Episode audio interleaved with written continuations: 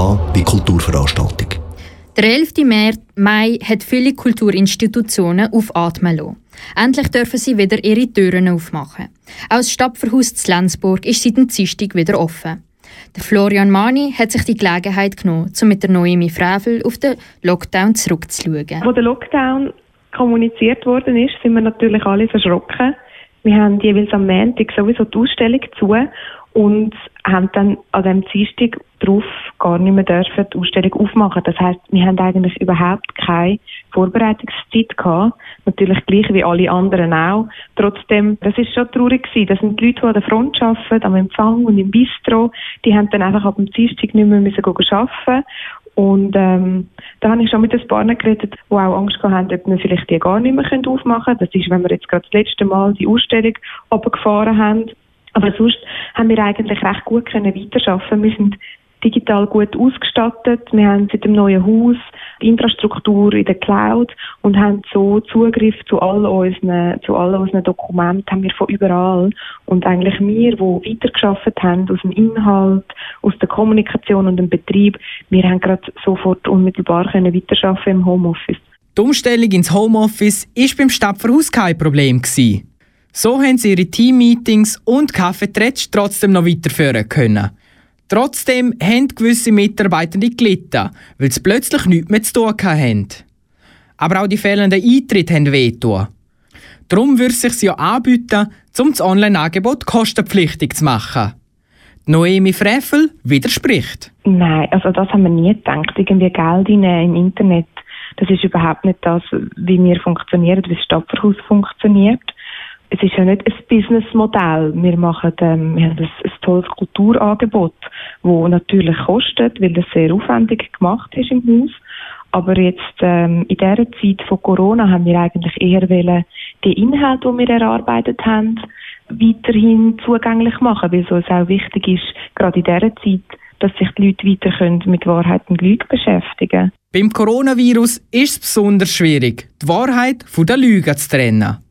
Was aber sicher ist, ist die schrittweise Lockerung vom Bund. Also auch dort sind wir verschrocken, dass es jetzt schon der 11. Mai ist, weil wir haben ähm, zuerst mit dem 8. Juni gerechnet, haben auch natürlich vieles geplant auf den. Gerade äh, eben was, was die Kommunikation angeht, ist natürlich jedes Mal muss man wieder ähm, neu kommunizieren und dann eben zuerst verschrocken und dann haben wir uns gefreut, weil es ist natürlich super, die Ausstellung fähig, die läuft offiziell und immer ja nur bis am 28. Juni. Und je früher dass wir jetzt wieder aufmachen können, desto länger haben die Leute noch die Möglichkeit, um zu uns die Ausstellung anzuschauen und das ist natürlich super und hat uns sehr gefreut. Die Wiedereröffnung bringt also sehr viele positive Seiten an für die Psyche der Mitarbeitenden. Natürlich gibt es aber auch im Stadtverhaus ein Schutzkonzept. Der Aufwand sei dabei sehr gross gewesen, weil es eben ein Bistro, ein Shop und die Ausstellung selber haben. So dürfen zum Beispiel im Bistro kein Flyer und keine Menükarten mehr aufgelegt werden, sondern man muss explizit nach denen fragen. Trotzdem sei es immer noch gemütlich und der Kaffee sei immer noch gut. Bei der Ausstellung selber spürt man aber die Umstellung nicht so stark. Social Distancing ist jederzeit möglich, weil maximal 150 Leute im Stadtverhaus sein dürfen. In den einzelnen Räumen gibt es Desinfektionsmittel, Putztücher für Kopfhörer und Touchscreens und natürlich eine allgemeine Personenbeschränkung. Putzen tun aber nicht nur die Gäste. Der Putzaufwand für das Personal ist viel grösser geworden, weil jetzt Türgriff, Tisch und eben Touchscreens und Kopfhörer regelmäßig desinfiziert werden müssen. Es hätte schlimmer werden können, sagt Noemi Frevel. Vor allem, wenn der Lockdown länger gegangen wäre. Für uns wäre es mega schlimm gewesen. Also rein emotional natürlich, weil wir hängen einfach an dieser Ausstellung. Es haben sie schon mehr als 100'000 Leute gesehen. Wir sind fest davon ausgegangen, dass noch ganz viel mehr Leute sie wollen schauen, wenn sie dann merken, dass sie gleich fertig ist. Und jetzt die nicht mehr aufzumachen, das wäre wirklich sehr traurig gewesen für uns. Wahrscheinlich hätten wir sie dann trotzdem müssen abbrechen ist halt mega schwierig im Moment zum Planen.